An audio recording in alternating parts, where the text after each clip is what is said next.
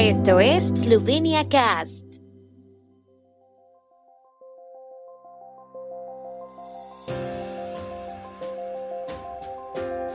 Noticias. Gobierno esloveno fija posiciones de negociación con los sindicatos del sector público. Jana Ahchin, nueva presidente del Tribunal de Cuentas de Eslovenia. Pogachar 9 segundos más rápido que Roglic en la contrarreloj del Tour de Francia. Comienza el noveno festival Socha Outdoor en Tolmin. El gobierno esloveno ha fijado los puntos de partida de las negociaciones con los sindicatos representativos del sector público, según se anunció tras la sesión gubernamental de hoy. No se revelaron más detalles, informando únicamente que el gobierno estaba abordando el cambio de la situación macroeconómica. Los sindicatos aún no han sido informados de los puntos de partida del gobierno, pero esperan que se les presenten el lunes, cuando está previsto que comiencen las negociaciones.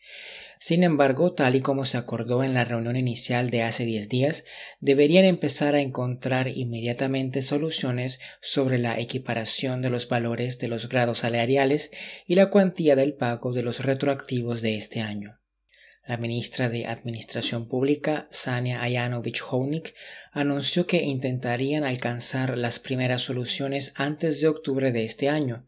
Después deberían abordar las cuestiones más difíciles del primer tercio de la escala salarial y las relaciones salariales rotas.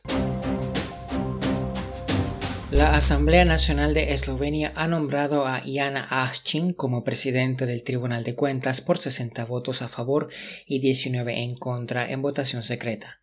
Ahchin había sido anteriormente asesora del presidente del Tribunal de Cuentas. En su presentación al cargo enumeró la garantía de independencia, objetividad y eficiencia como sus principales prioridades al frente de la institución. El mandato del actual presidente del tribunal, Tomás Veseu, expiró a finales de mayo, pero como la Asamblea Nacional aún no había nombrado a su sucesor, se prorrogó hasta mediados de junio. Desde entonces, la institución ha sido dirigida temporalmente por Maya Bilbia. La contrarreloj inaugural del Tour de Francia está en marcha y el mellot amarillo es para el belga Wout van Aert en la lluviosa y resbaladiza capital danesa Copenhague. El esloveno Tadej Pogacar también lo ha hecho muy bien, siendo actualmente segundo a dos segundos del belga. Primoz Roglic está a 11 segundos del líder. De los cinco eslovenos en el Tour, Jan Tratnik completó el recorrido de 13.2 kilómetros en la capital danesa en 15 minutos 42 segundos. La primera etapa terminó con los 176 corredores alrededor de las 19.10 hora local, cuando el último corredor, el español Marc Soler, cruzó la línea de meta. Hoy inicia el noveno festival Socha Outdoor en Tolmin. Desde hoy hasta el domingo, unos 1.500 corredores y 200 ciclistas competirán en disciplinas deportivas al aire libre y también habrá un variado programa de entretenimiento.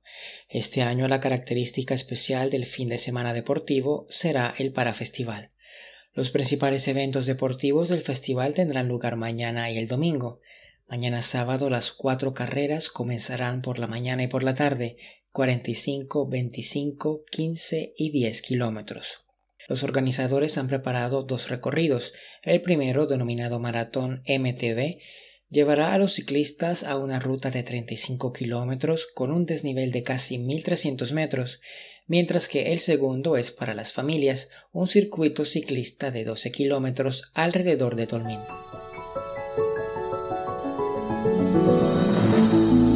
El tiempo en Eslovenia.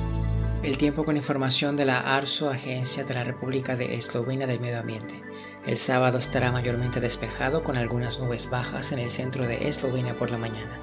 Las temperaturas máximas serán de 28 a 32 grados y de hasta 35 grados centígrados en Gorishka y en el Valle del Vipava.